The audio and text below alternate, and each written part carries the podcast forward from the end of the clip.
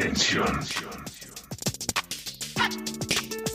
Estás ingresando a un espacio interactivo de comunicación política y social, con enfoque central en video y perspectiva nacional e internacional. La invitación es a que nos acompañes a compartir una hora de noticias, entrevistas, comentarios, análisis y opiniones. Un encare distinto para tu información, comprometido, tomando partido por la vida y nuestra gente. De ahora en más, no mires para el costado. Quédate en nuestra sintonía y sumemos comunicación a este tiempo de cambios. Construyamos el futuro conociendo, entendiendo y modificando las cosas que pasan. Conducen Adrián Moitiño, Susana Silva y Daniel Almeida. Columnista especial, León D'Amico.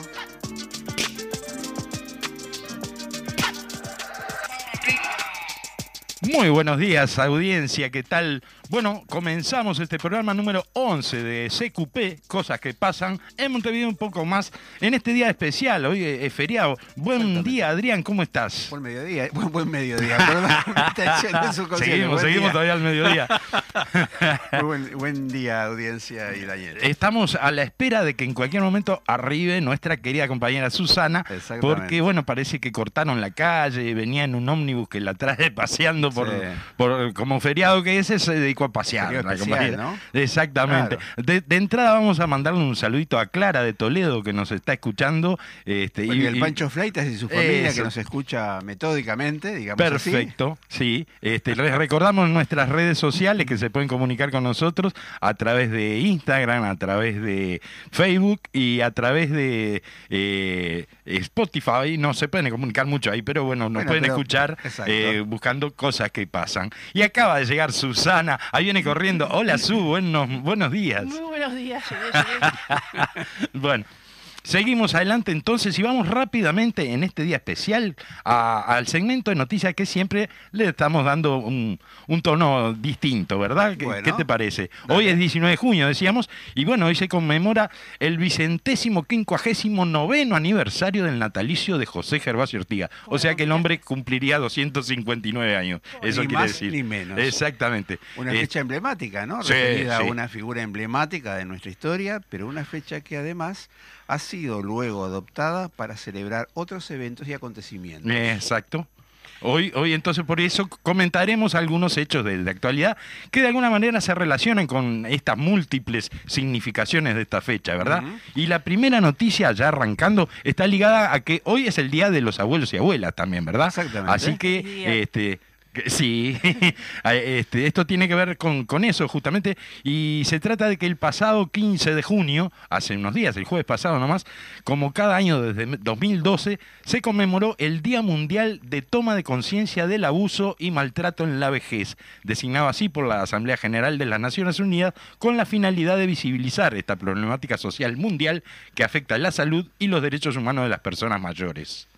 Las, sí, Bien, la- las situaciones de, violencia en realidad se manifiestan de diversas formas. ¿no? Eh, maltrato físico, psicológico, abuso sexual, abuso patrimonial también, sí. Explotación laboral, expulsión de la comunidad y de toda forma de abandono o negligencia, ¿no?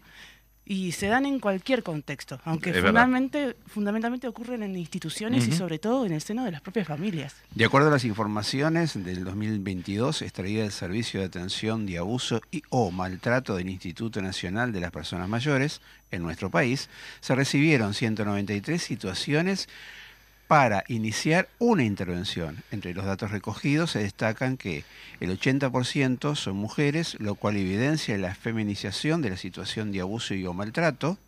El maltrato psicológico es predominante, en un 63% de los casos se da, seguido por el abuso patrimonial, el 38%, y el maltrato físico, un 19,5%. Y los hijos y las hijas de las personas mayores son los principales agresores de la mayoría de los casos, en un 52%.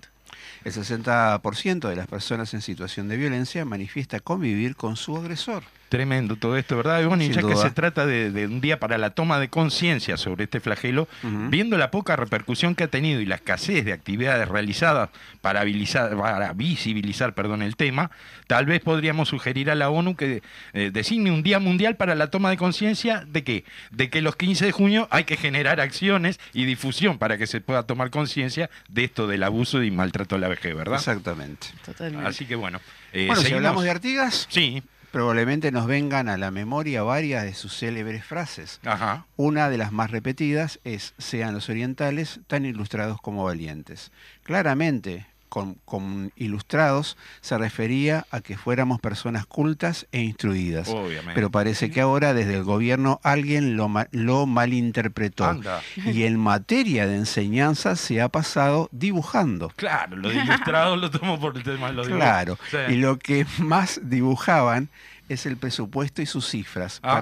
para, disfrazar los recortes como reformas. Tremendo. Bueno, por eso, ante la inminencia de, de la discusión de la última rendición de cuentas de este periodo, la que no se vislumbran grandes cambios con respecto a, a las miserables asignaciones de recursos para la enseñanza, digo que, que fueron características de las anteriores instancias presupuestales de este gobierno, Ajá. este sábado la coordinadora de sindicatos de la enseñanza del Uruguay, CCEU, anunció que el próximo miércoles 21 de junio habrá un paro nacional de la educación por 24 horas. Sí, bajo la consigna de que el gobierno rinda cuentas, presupuesto para el pueblo, la CEU este, está convocando a una movilización desde la Universidad de la República Ajá. hacia Presidencia a partir de las 10 de la mañana, con el reclamo de que se otorgue mayor presupuesto para la educación y las principales reivindicaciones se basan en la masa salarial, la atención integral al estudiantado y las mejoras en infraestructura. Bueno, perfecto. Entonces, esta, esta, esta lucha de los compañeros de la enseñanza, digo, para ver si se dejan de dibujar, ¿no? Que, que lo de ilustrado sea por, porque se dé más cultura y no, no porque dibujen el presupuesto. Y, y más valientes con el presupuesto. Eh, claro, más tal valor, cual, tal digamos, pongámosle. cual. Ahí va. Hoy también se lleva a cabo las ceremonias de promesa y jura de la bandera. Ah, es verdad. En un rápido recorrido histórico a través de las distintas manifestaciones de amor y lealtad a la bandera, Mm. vemos que se retrotraen al siglo IV antes de Cristo, Ah, sí. en el antiguo Sí. Imperio Romano, pasando por la Edad Media, la Francia revolucionaria de 1789, los Estados Unidos de América y la Revolución de 1776, y el surgimiento de las nuevas naciones libres e independientes de América Hispana. Es así. eh, aquí en el Río de la Plata, digamos que el concepto de ciudadanía se fue integrando a partir de la Revolución de Mayo. Y en la provincia oriental, el primer juramento a la patria, comprobado documentalmente, fue el emitido por las autoridades electas del primer gobierno patrio en 1813, Del cual el ciudadano José Artigas, literalmente este, estamos citando textual, fue declarado sin igual presidente y gobernador militar de la provincia oriental. ¿Qué Qué les parece? Bueno, todo eso nos demuestra la importancia que se le da a los símbolos y cómo evolucionan y se transforman a lo largo del tiempo. Pero a veces surge algún ansioso que quiere acelerar esos procesos sí. y se descuelga con la genial idea de agarrar un ornamento con la forma de un símbolo muy antiguo que en algún momento de la historia fue adoptado por una ideología nefasta Ah, y que sé. hoy pasa a ser Claro. una valiosa pieza histórica para destruirlo y transformarlo mágicamente en un símbolo No, de no, paz. te- terrible. Cosas que pasan. Sí, sí, sí. Porque además, eh, recordemos, el águila imperial es un símbolo histórico de mucho antes de- del nazismo, digo, adoptado por, por montones de, de- de civilizaciones, de cultura, este, de culturas, este, y, y hasta la propia esvástica, digo, tiene origen, un Sí, origen sí. y, No- eh, no milenario, inventaron digo, ¿no? O sea, claro, no, no le inventó Hitler, eso está No. claro. Este, pero bueno, en determinado momento fue símbolo de- del nazismo, este, y ahora entonces eh, vamos, vamos a destruirlo, vamos Sí. a borrarlo porque el nazismo Bueno, es feo, entonces de- Y de- todo eso dentro de un contexto la historia, ¿no? O sea, Todo sí. eso dentro de un contexto de una emergencia hídrica, Sí. de una nueva ronda de negociación del Ah, Consejo sí. de Salario, Ajá. luego de varios años de caída salarial, de aumento del desempleo y pobreza, inmediatamente de no haber concurrido al acto de reconocimiento de la responsabilidad internacional Ajá. del Estado uruguayo en relación a desapariciones forzadas y asesinatos durante la dictadura que se dispuso que se realizara en un fallo de la Corte Inter- Interamericana Sí. de Derechos Humanos. En ese contexto, entonces, ¿qué Sí, pasó? nuestro presidente convoca una conferencia de, presa, de prensa Ah, para hablar de, de algo de eso. y hace un espectacular anuncio. Ah, Que van a fundir el águila rescatada No. hace años en nuestras aguas del naufragio del- de la embarcación nazi Graf Spee para hacer con ese material una paloma de la Ah, paz. qué precioso, Impresionante. impresionante. Sí, sí, sí. La verdad, siempre, siempre atento a las cosas importantes el Un hombre, ¿no? O sea, lujazo, un impresionante, por favor. Pero bueno, además nos ponemos a pensar y digo, esto que, que el hombre planteaba hacer sería algo así como que, no sé, el gobierno polaco decidiera destruir el campo de concentración de Auschwitz, eh, ahora funciona como museo, y convertirlo en un Sí, parque desde de diversiones. ¿no? 1947 Sí. es el museo. Como museo de la memoria, ¿no? Para borrar esa parte nefasta de la historia, arrasemos Auschwitz, hagamos un parque infantil, por ejemplo, de diversiones, ¿no? O sea, Claro. es una cosa parecida. Igual sería. tampoco habría nada nuevo bajo el sol. ¿Vos decís? En la coalición de gobierno hay muchos que siempre se han empeñado en transformar, reeditar y disfrazar la historia. Ah, eso es Y verdad. la propia familia del presidente, Ajá. desde su bisabuelo a su padre, históricamente han pretendido mostrar el águila nazi o cualquier simbolismo de alguna otra forma ideológica afín Ah. como inofensivas palomas de paz. Pa, sí, Ah, sí, es sí. cierto. Es verdad, sí, sí. Recordemos Bueno. que el, el- el- el- el primer Herrera famoso, digamos, ¿no? Don Luis Alberto de Herrera, eh, era bastante afín a, a- a la, a la idea del nazismo. Y bueno, en la calle, la calle Herrera, digo, también en su juventud, digamos que profesaba un, un amor bastante importante por, por Francisco Franco, por ejemplo, ¿no? Así Sí, que este, no es nuevo esto de, Hmm. de pretender pasar estas ideologías por, por ideologías de paz, ¿no? De, de cambiar la historia. Bueno, por suerte para la historia, la Sí. agencia de publicidad del gobierno notó rápidamente la gran cantidad de reacciones adversas a la iniciativa. Ah. Y como ya ha pasado anteriormente con otros anuncios que fueron muy resistidos en encuestas y redes sociales, al otro día se rectificó y desechó la idea. Bueno, menos mal. Lástima Bien. que eso no lo, no lo hace con otras cosas más importantes que también tienen gran rechazo, como por ejemplo la reforma jubilatoria que aprobaron. Eh, Pero bueno, no podemos pedir sigamos, sigamos adelante. Finalmente, la conmemoración central y principal de hoy es un aniversario, ¿verdad? Sí, sí. Y ahora vamos a referirnos a otro aniversario. A ver.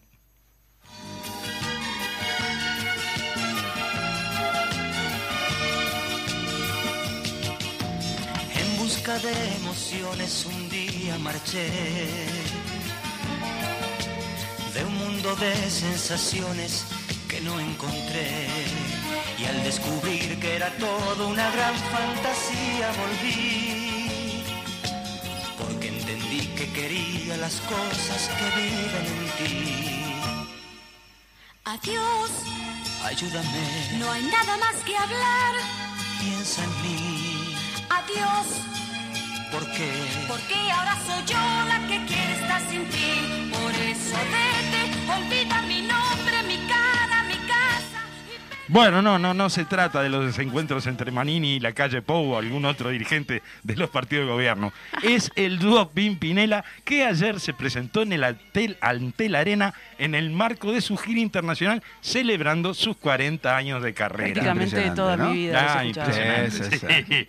A, a- a algunos les gusta, a otros no, pero Sí. más allá de los gustos, digo, hay que reconocer que no cualquiera logra permanecer 40 años con más o menos vigencia, cantando más o menos lo mismo y presentarse en un gran escenario con entradas de, ojo, entre 1.800 y 4.500 pesos. Caramba. Vamos, vamos Ah. a aclarar de que cantando más o menos lo mismo se trata más o menos la temática, siempre Sí, de la familia, no, no, la el pareja. estilo, digamos, ahí está, No, no la- quiero, no quiero que nadie se ofenda. No, no, Claro, no, Algunos pero- desaires, Ya pero no decíamos, muchos. ya decíamos que en- sobre gustos no hay nada escrito, decía No, una no. vieja, bueno, en fin. A un este, viejo puede ser también. Sí, Eh, bueno. Esto de todas formas lo que, lo que parece ser es una buena noticia para los multicolores. Sí, porque por lo visto sigue rindiendo el acting de vivir peleando frente al público, pero siempre terminar juntos y repartiéndose los beneficios. ¿no? Ahí va. Sin que, duda. bueno, con esto entonces cerramos esta parte de, de lo que es la- el comentario de las noticias y nos vamos a ir rápidamente a la columna eh, apunte de nuestra historia a cargo de León D'Amico.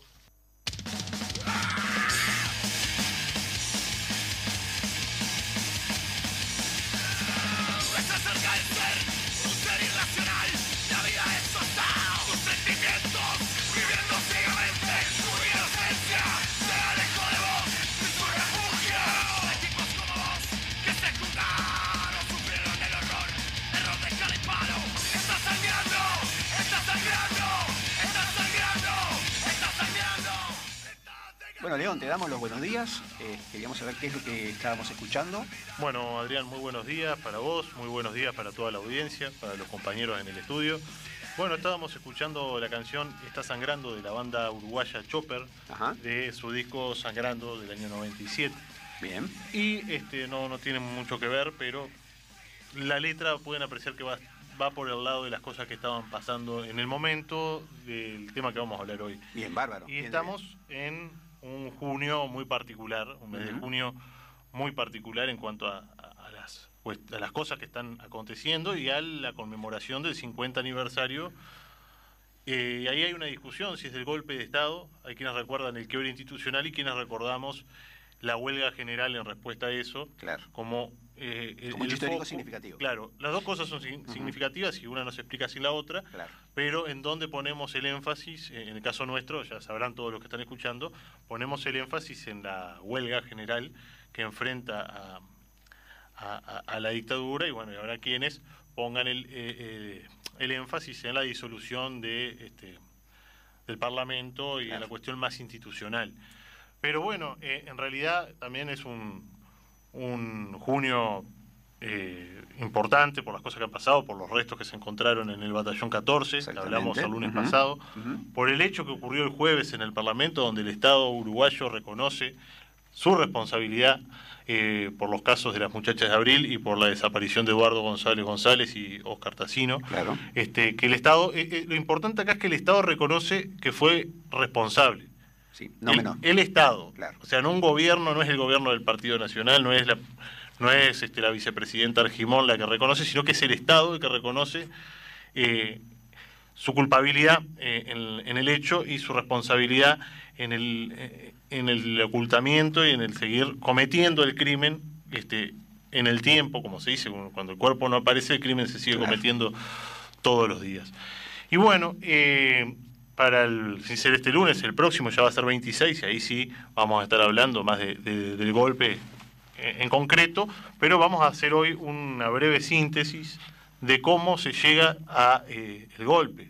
Nosotros sabemos que los hechos históricos, y este en particular, no es algo que, que- que surja por generación espontánea. Como la huelga en general no fue una cosa que surgió, eh, se despertaron de la noche a la mañana los obreros con ganas de defender la, la democracia y ocupar la fábrica. Claro. Este, esto no es generación espontánea, sino que es consecuencia de un largo proceso de acumulación que termina de alguna manera, en este caso, con el golpe de Estado.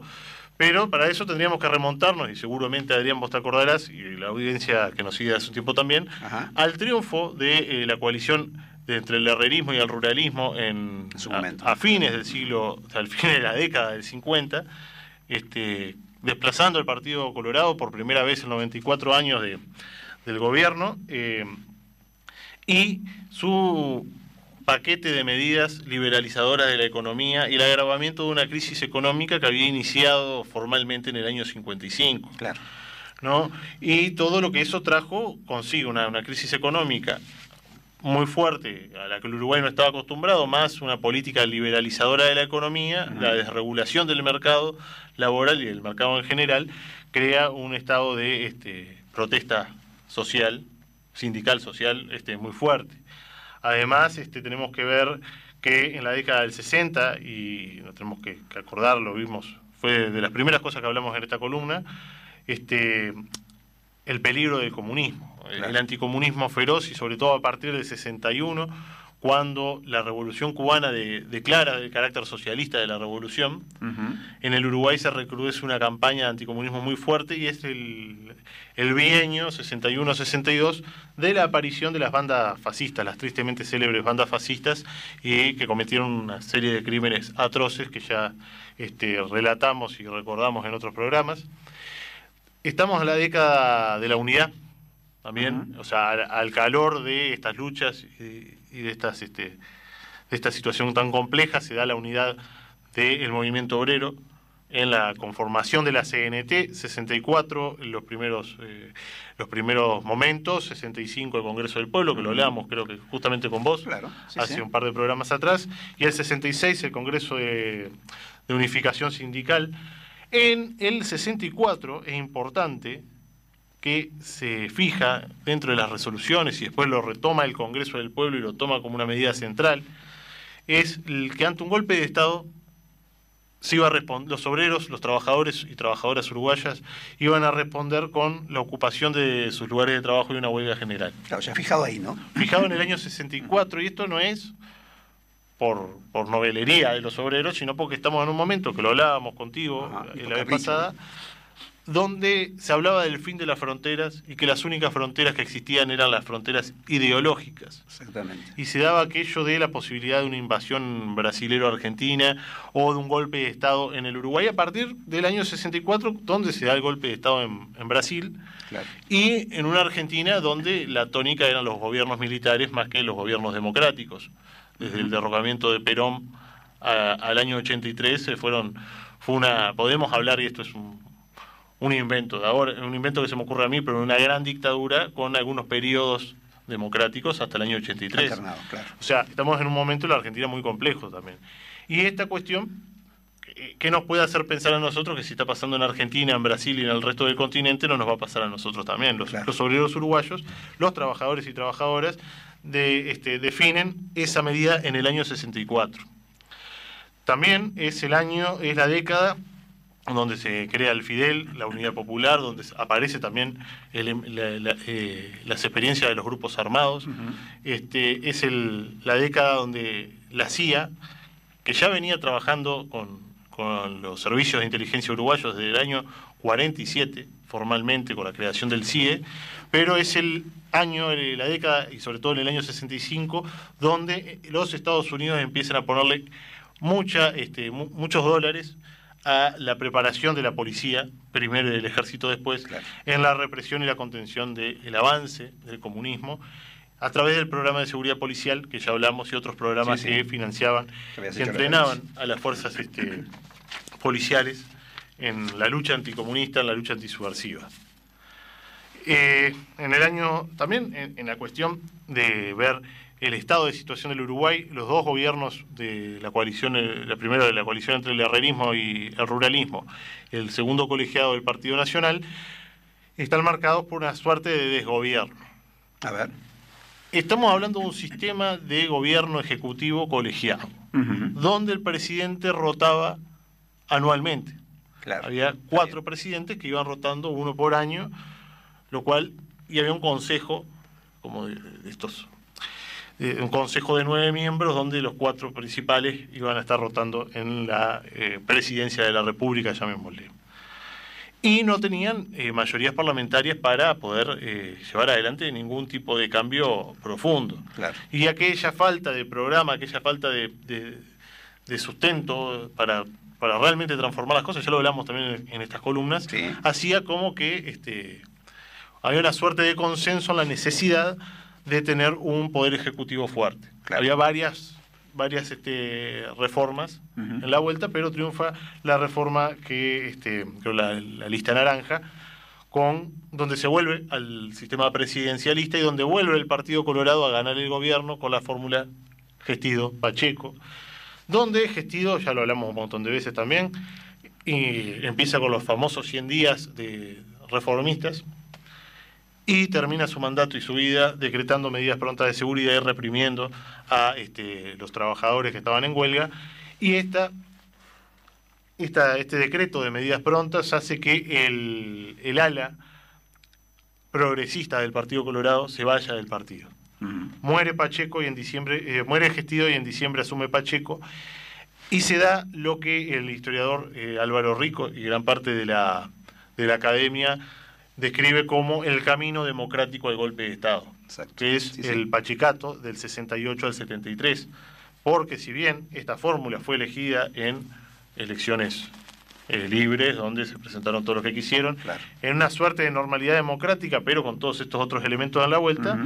Pacheco no solamente asume ilegalizando partidos, sino que gobierna durante todo su periodo, salvo una coyuntura muy pequeña de un par de, de meses, por decreto y aplicando medidas prontas de seguridad. Lo cual hace que, si bien era un gobierno constitucionalmente electo, y las medidas prontas de seguridad son un, un recurso que está en la Constitución, que el presidente puede utilizar, es para utilizarlo en cuestiones muy concretas, no Claro. para gobernar a través de este, estas medidas, lo que hace que el presidente fuera prácticamente un presidente de facto que gobernaba prescindiendo del resto de los poderes Claro, del Estado. absoluto, ¿no? Sí, sí, sí. En este contexto se dan los asesinatos de Hugo, de los de Liberarse, de Hugo de los Santos, de Susana Pintos, de Recalde. Este, aumenta el accionar, o sea, la- las acciones del MLN. eh, aparecen los escuadrones de la muerte. Y el lunes pasado hablábamos que se inicia esta práctica de la desaparición forzada de personas en el año 71, todavía en democracia, eh, con este, la desaparición de Abel Ayala, y después desaparece Héctor Castañeto, los asesinatos de Ibero Gutiérrez y Manuel Ramos Filippini en este 71 y en este 71-72 en este momento de recrudecimiento de la violencia de brutalización a partir del 68 que tiene su punto más alto en los hechos del de, el 72 claro. ¿no? es el año 72 es un año donde se generaliza eh, los atentados con bomba a casa de familiares de presos o abogados de presos o personalidades de la izquierda donde el MLN eh, en el 14, el 14 de abril hace esa acción contra los cuatro miembros del, de los escuadrones de la muerte eh, y los asesina y después en respuesta el ejército y las fuerzas conjuntas van y, y asesinan a ocho tupamaros. Claro. Esa misma noche pasan los, se dan los hechos del local central del Partido Comunista, de calle Sierra, donde se ha asaltado, Ajá. y dos días después, en el medio de la discusión, entre de- enseguida después de la discusión del- de decretar estado de guerra interno, este invento que hicieron para que el ejército pudiera efectivamente este, salir legítimamente a, a combatir la sedición, como se llamaban eso, eh, eh, como se utilizaba en esos Momentos. eh, sí, en esos momentos ese tipo de término pasa eh, los hechos de la 20, Claro. donde asesinan a ocho obreros comunistas desarmados y donde se llega a un punto de no retorno en cuanto a la violencia. Claro. Tenemos que, eh, no vamos a entrar en los detalles de esto porque ya lo hemos visto, pero tenemos que ver que eh, este año 72 es el año donde se derrota militarmente al Movimiento de Liberación Nacional. Tupamaros. Sí, entre mayo y junio del 72 Claro. se le termina de dar el último golpe este, final, Militar, digamos, sí, militar al MLN y es desarticulado como, eh, Organización. como organización armada. O sea que estamos, que en mayo, en junio del 72 no existe más eh, esa amenaza guerrillera o terrorista, como le llamaba eh, el gobierno, pero las Fuerzas Armadas eh, dicen que tienen la intención de seguir combatiendo la sedición, y que van a seguir combatiendo la sedición, a pesar de que la sedición estaba... Ellos mismos declararon que estaba. Sí, sí, que habían derrotado la Claro. sedición, pero que querían seguir luchando contra la Contra la sedición. Entonces, este, quedamos a las puertas de lo que va a pasar en el 73. ¿no? Y cabe recordar que en febrero del 72, la embajada norteamericana en Uruguay ya informaba que tarde o temprano se iba a dar un golpe de Estado en el Uruguay. Claro. O sea, que era muy probable que ganara el Frente Amplio o una alianza del Frente Amplio con el wilsonismo en una próxima elección, que el gobierno de electo, que era el gobierno de Bordaberry, carecía de legitimidad, que carecía de apoyos populares y que para frenar el avance del comunismo, en esos términos, eh, había que o romper la unidad del Frente Amplio Claro. o dar un golpe de Estado que evitara un posible triunfo, un golpe de Estado preventivo. Y fue efectivamente este, Esto eh, último que ocurrió. lo que ocurrió. Y esto lo vaticinaron en febrero del 72. Más de un año y medio antes de que pasara, eh, efectivamente se concretara. se- Planteo estratégico, ¿no? de Estados Sí. Unidos para resolver un tema que les estaba preocupando. Exactamente. Y bueno, y con esto, con esta muy breve y muy rápido repaso, este, dejamos eh, planteado ya la, la columna del próximo lunes, donde efectivamente vamos a estar recordando los 50 años de, de- del golpe y los 50 años de la huelga, la heroica huelga general, como le llamamos nosotros. Bueno, muy bien, este León, te, te esperamos el próximo lunes. Así, Así será que bueno. entonces, este, nos estamos hablando. Cómo no, muchísimas gracias. Bueno, volvemos en la segunda parte de este programa número 11 de CQP, Cosas que pasan, y vamos a ir rápidamente a dar cuenta de un comunicado que recibimos de ASCOT COET, eh, la Asociación Sindical de Cooperativistas y Obreros del Transporte, ASCOT COET, eh, fechado eh, ayer 18 de junio a las 20 y 30 horas, comunica a Scott Coet que ante la agresión sufrida por apuñalamiento a un compañero de la línea G, hará un paro en todos los servicios de la cooperativa a partir de los nocturnos de anoche, domingo 18, y se reintegrarán a partir de los nocturnos de hoy, lunes 19 para el martes 20. También dan cuenta de que solicitarán una reunión en forma urgente al Ministerio del Interior. La vida está primero, dicen los compañeros, a Scott Coet, UNOT PIT-CNT. Nos, nos acaban de informar también que el paro se hace extensivo a todas, o sea, a todas las cooperativas de transporte, por lo cual ya ponemos en, en aviso a nuestra audiencia de que no, no esperen mm, ómnibus de, las líneas correspondientes a las cooperativas, ¿verdad? Así que bueno, eso eh, queríamos consignarlo mm, ahora rápidamente porque bueno, está sucediendo en este momento para informar a, a nuestra audiencia, ¿sí? Perfecto. Ahora, bueno, ahora vamos a lo que sí es, es habitual en esta segunda parte, que es la, la entrevista central. Esta vuelta el tema es consejo de salario, nada menos. Y bueno, contanos, Adrián, ¿a quién tenemos hoy para hablar del tema? Bueno, contamos con la presencia de Pablo Argencio, responsable de Organización Nacional del ZUNCA. Muy Así bien, que ¿qué tal, bienvenido, Pablo. Bienvenido. Buenos días, gracias. gracias por la invitación. Por favor, un placer y, bueno, agradecerte que nos dediques estos minutos. Sabés, sabemos que estás eh, bastante eh, activo en, esta, en esta renegociación, justamente en los consejos de salario, ¿verdad? Este, y bueno, vamos a arrancar un poco para ponernos en, contexto, digamos, ¿no? Sobre las condiciones generales de, lo que es en general, valga la redundancia, esta nueva ronda de negociaciones. ¿En qué contexto, en qué situación se desarrollan hoy los consejos de salarios? Bien, buenos días. Está claro que la negociación que se está, la décima ronda, que es la que, la que hoy se está discutiendo, que, que arrancó básicamente con nosotros y que ahora sobre fines de junio tiene más de 170 grupos que van a estar discutiendo, principio de julio, Sí.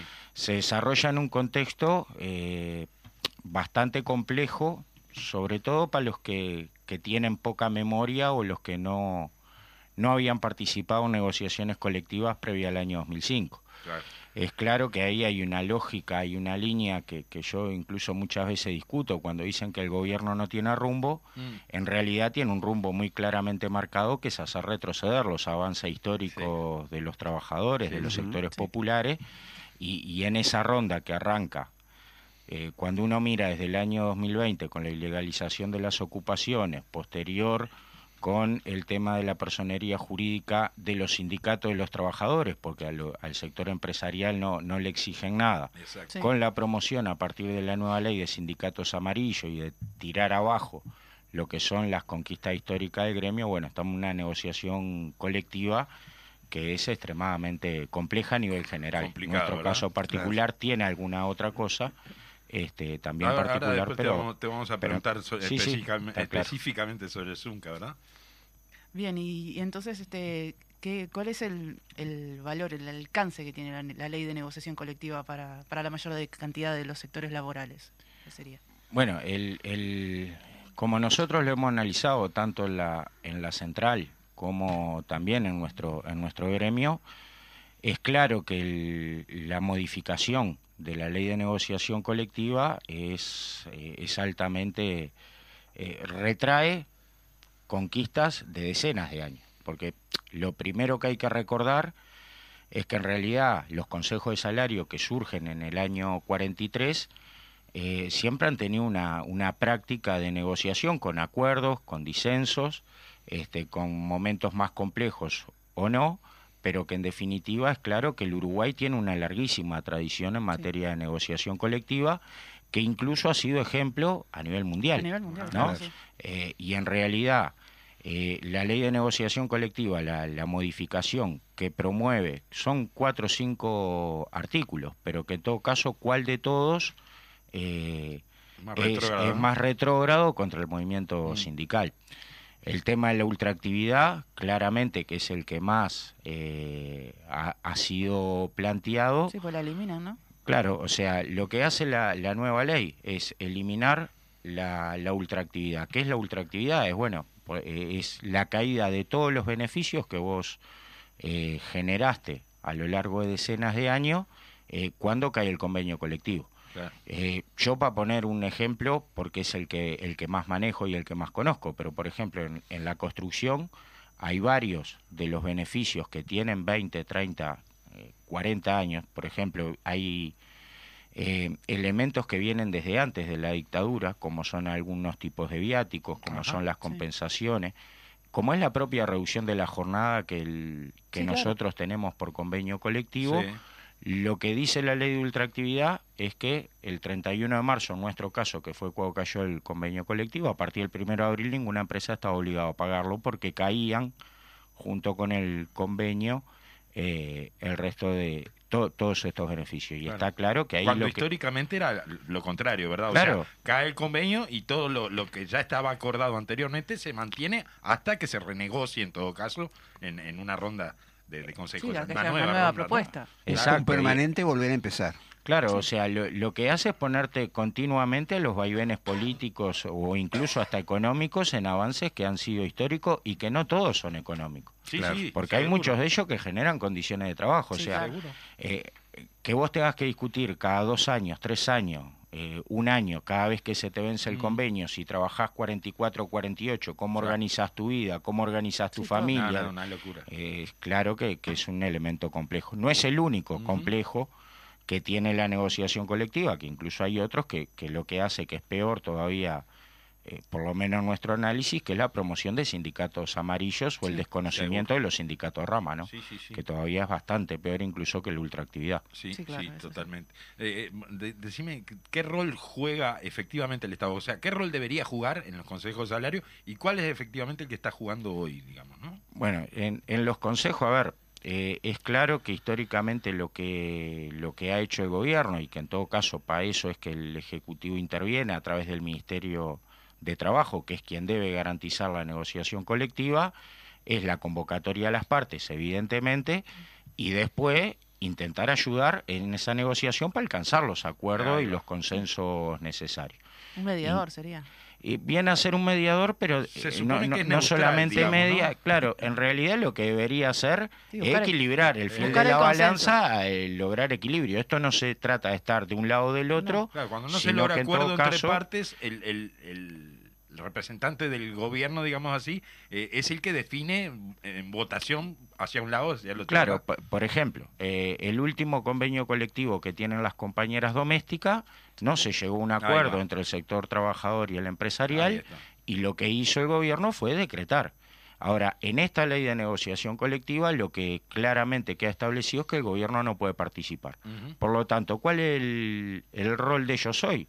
Te convocan y más nada. Y o sea, es ponerte una mesa. Arreglarte como ¿no? puedas. Y no dicen, por algo dijo, el- la, la fruta no cae muy lejos del árbol, Sí, dijo, dijo Luis Alberto con, Alejandro con Aparicio. total sinceridad, ¿no? O Con sea, to- que fue lo mismo que hizo el papá la década de los Claro. 90 cuando retira al Estado directamente que deja de convocar los consejos Ahí de salario. Ahora no los deja de convocar, claro. Pero en definitiva, el sector empresarial te dice no, no hay acuerdo y claramente queda establecido en la ley que el gobierno no participa ni puede y definir. así, y así quedan digo, las cosas porque Como- el gobierno se lava las manos. como puedas. Exactamente. Vos planteabas recién el tema de, de los consejos por rama, ¿verdad?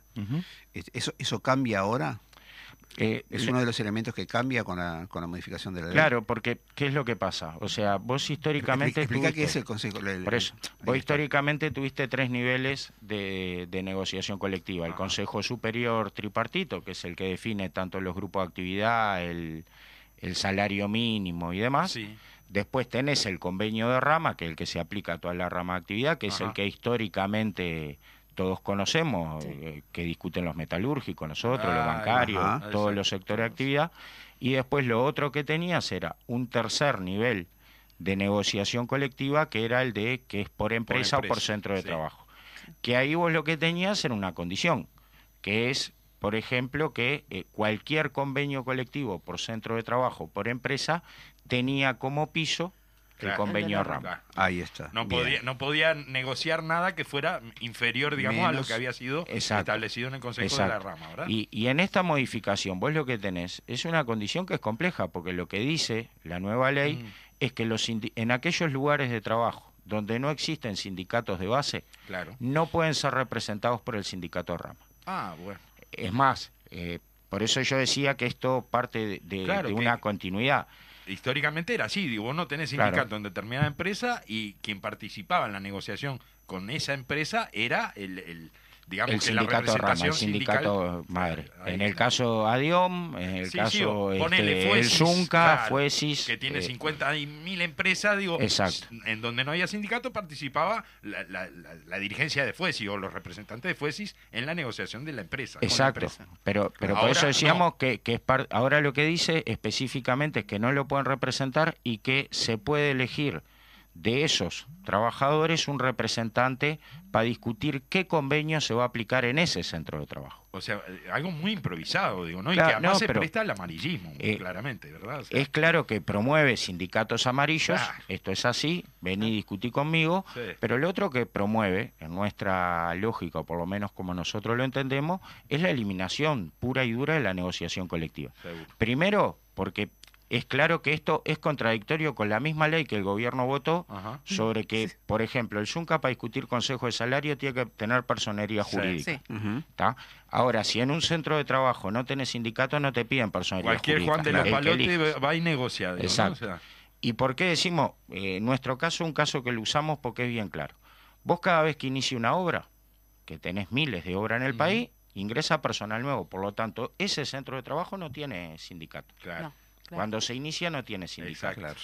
Entonces, esto genera la condición, ¿no? Que algún avivado intente la condición de que cuando vos firmás el contrato de trabajo para ingresar a trabajar, en ese mismo te haga firmar otro papel cuando diga, bueno, el representante de la organización acá sos vos, este es el convenio que vamos a aplicar Claro. en el centro de trabajo. Ponen los patrones a, la- a- su interlocutor, digamos, en la negociación. Exacto. Lo ponen los patrones. Pero aparte es de una condición de que cuando un trabajador llega a un centro de trabajo, llega desde la desocupación. O sea, Obvio. vos no tenés condición de negociar Sí, nada sí, sí. cuando vos estás afuera del centro de trabajo. sí, Claro. Entonces, para nosotros claramente esto promueve la regulación absoluta de la negociación colectiva y la eliminación de la, de la negociación Tremendo. colectiva. Sí, juegan con la necesidad del, del trabajador. Claro, o sea, es algo a lo que estamos acostumbrados cuando te hacen firmar un contrato de trabajo, que en teoría es un acuerdo de partes, pero si Sí. no lo Claro, entrás. pero un- entras. un acuerdo de- desde un lugar de, de- de poder, que es el de la patronal, y un lugar de vulnerabilidad, que es el del trabajador que, que está desocupado. Como Exacto. decís, ¿no? y, y en este caso, bueno, en un centro de trabajo no hay convenio,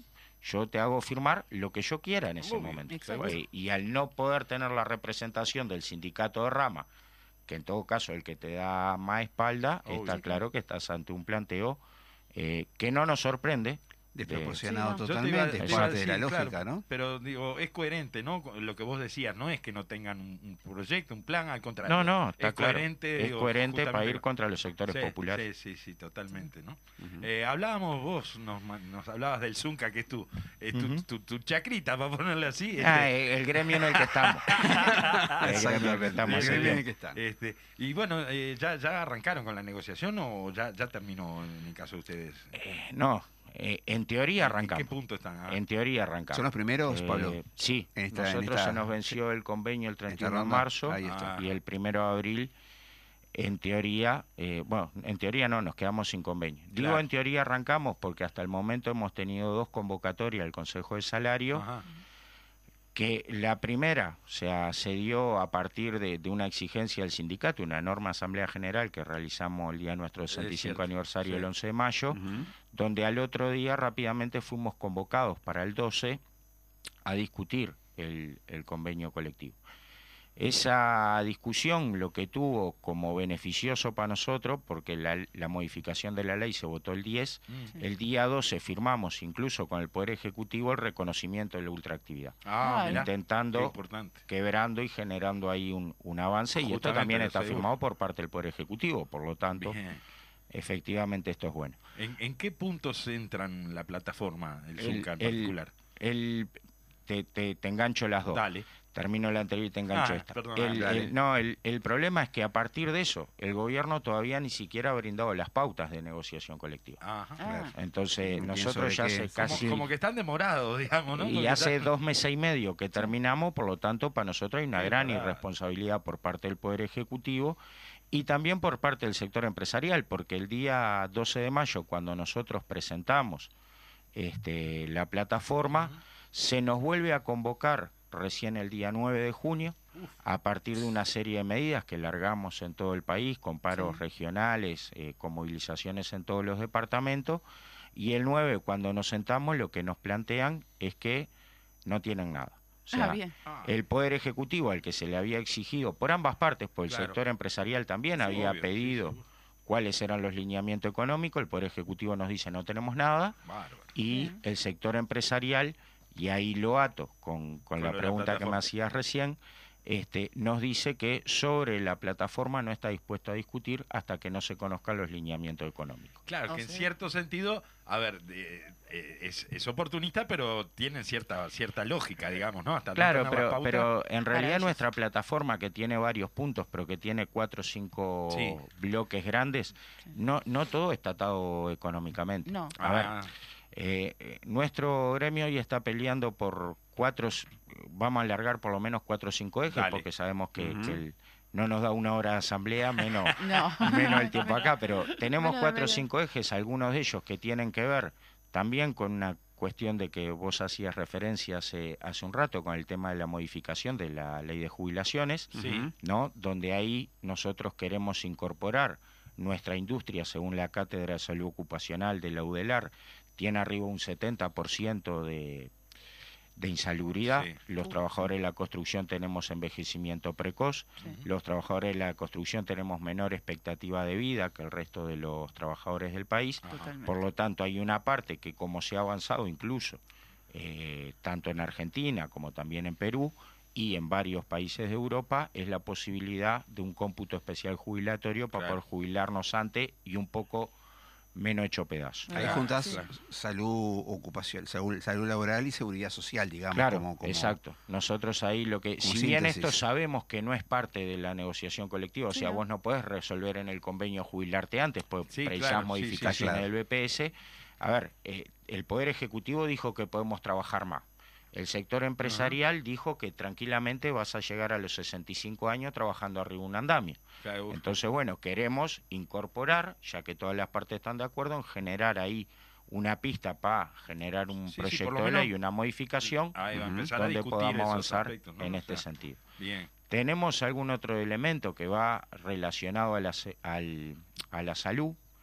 Ajá. Este, no sé si querés que desarrolle todos los puntos. Dale, dale, Sí, dale, dale, dale. Eh, todavía relacionado- estamos re bien de claro, relacionado a la salud, donde ahí eh, nuestro gremio cuenta con cuatro fondos que son bipartitos, que participa el sector empresarial, capacitación, fondo social, fondo de vivienda y fondo de Santi y Retiro. Ajá. Y lo que nosotros estamos preocupados y queremos avanzar es en la creación de un quinto fondo Ah, que atienda fundamentalmente dos cuestiones que nos están atravesando a todo el país, pero también a los trabajadores de la construcción, que es un quinto fondo para que atienda todo lo referido a la salud mental Ah, y mira. que Sí. atienda todo lo referido al tema de adicciones.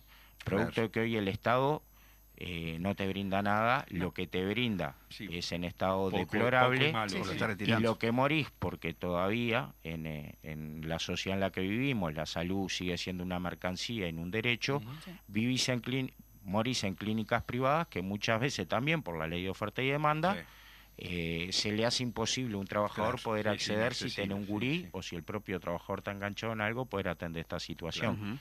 Queremos generar ahí una brecha en ese sentido. Tenemos un elemento que va atado a lo que es la ultraactividad, que es el avance a algunos beneficios, pero incluso algunos beneficios como los temas de los viáticos, como el tema de la, antigüe- eh, del- de la altura y de la nocturnidad que el sector empresarial Ah, ha empezado a interpretarlo de formas de no pagarlo.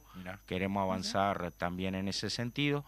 Tenemos un costado efectivamente que es salarial, evidentemente, Sí, porque sí, sí, claro. el país- compensaciones eso, el ¿verdad? país ha crecido, este, la industria de la construcción creció por encima de lo que ha crecido el país, estamos Claro. a nivel de prepandemia, o sea, el discurso de la pandemia ya no, Sí, no sí, le sí, sirve sí. más, este, e incluso si vos analizás el 2004 al 2019, que es el año que se compara, efectivamente siempre hubo crecimiento, Claro, por lo tanto, claro. y hoy está arriba de Estamos en 5 ese- En puntos. ese nivel o, o superior a eso. ¿no? Exacto, que queremos por lo menos, ya que la teoría del derrame esa, bueno, eh, ha crecido, queremos un crecimiento del Claro, salario real. sí, sí. Hemos tenido la condición de no perder salario, somos los pocos gremios que pudimos negociar durante, Durante la, la pan- pandemia, no sí. perder salario Sí. real, pero efectivamente queremos avanzar.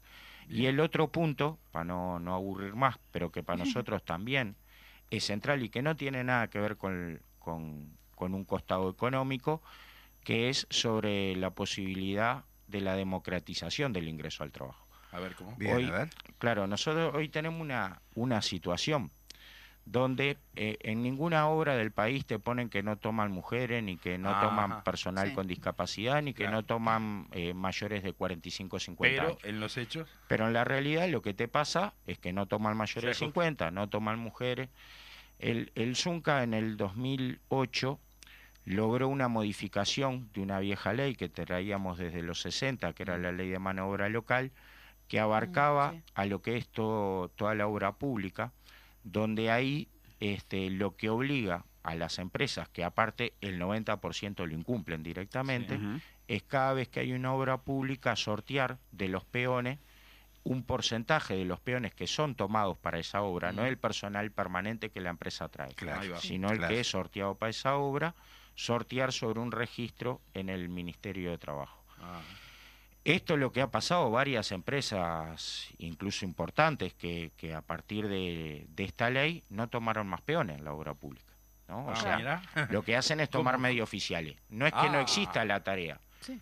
Pagan dos pesos más, pero te evitas a que de repente aquel que me hizo un juicio, que me reclamó o que es mayor de 50 años, una Vuelva- compañera vuelva mujer, empresa. Lo sacás del- de, pu- la Troya. pueda digamos. ingresar a trabajar. Claro, Había claro. empresas, incluso, que nosotros este, denunciamos, que hoy ya no están mal la industria de la construcción, donde incluso tenían contactos que si tenían mujeres, no, esa no me la mandes, mandame otro. Pa. ¿no?